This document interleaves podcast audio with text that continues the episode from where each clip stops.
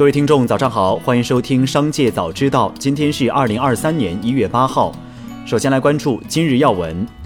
针对紫辉创投郑刚炮轰罗永浩一事，罗永浩作出回应称：“郑先生批评我三年没开股东会，其实是他记错了。锤子科技每年都开了股东会。”昨日凌晨，郑刚突然在朋友圈发文炮轰罗永浩，称将联合几十位投资人坚决对其发起回购。郑刚悉数罗永浩有三个方面不地道，包括三年了不开股东会、董事会，特别势利眼，不懂感恩等等。蚂蚁集团发布公告，计划继续引入第五位独立董事，实现董事会中独立董事过半数。同时，相关管理层成员不再担任阿里巴巴合伙人。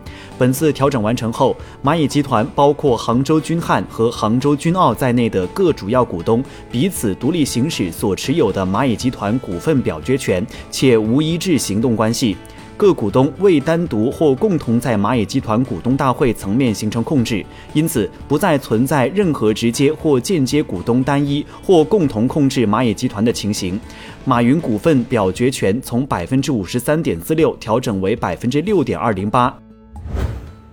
再来关注企业动态。近日，网上有传闻称大疆车载部门独立设立了新公司。对此，大疆车载方面回应称，部门运营如常，不会更名。大疆车载部门二零一六年搭建之初不足十人，现已超一千人，约百分之七十为研发人员。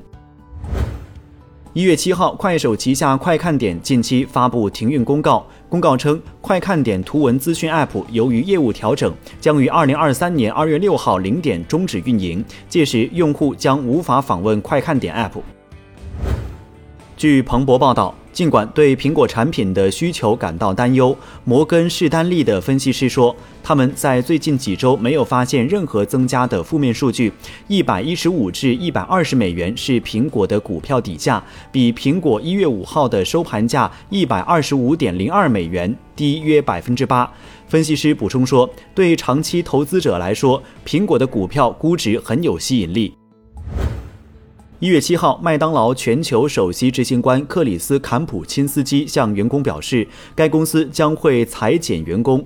据报道，麦当劳计划在四月三号前公布员工计划。目前，公司旗下商业机构和餐馆的员工估计达二十万人。麦当劳在全球的加盟店拥有两百多万名雇员。再来关注产业新闻。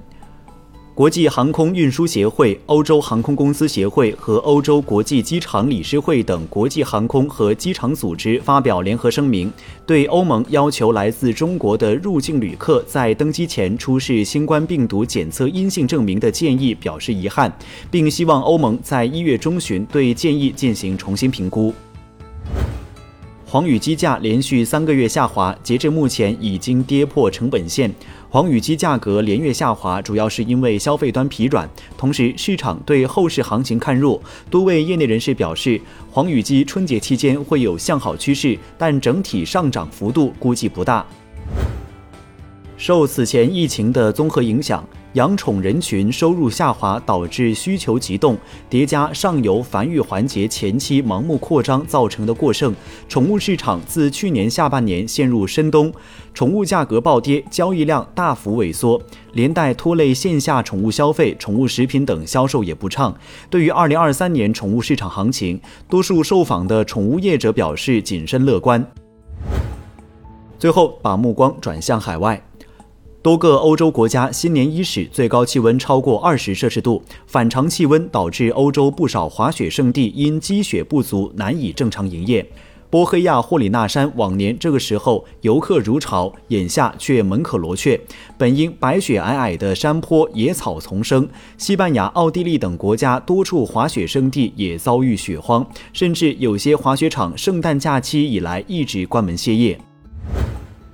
微软首席执行官萨蒂亚·纳德拉近日在接受采访时表示，科技行业在未来两年时间里仍笼罩在阴霾之下。纳德拉认为，随着人工智能等新兴技术的发展，科技公司的长期增长前景强劲，但这种回升之前，科技行业仍需经历较长时间的一段痛苦期。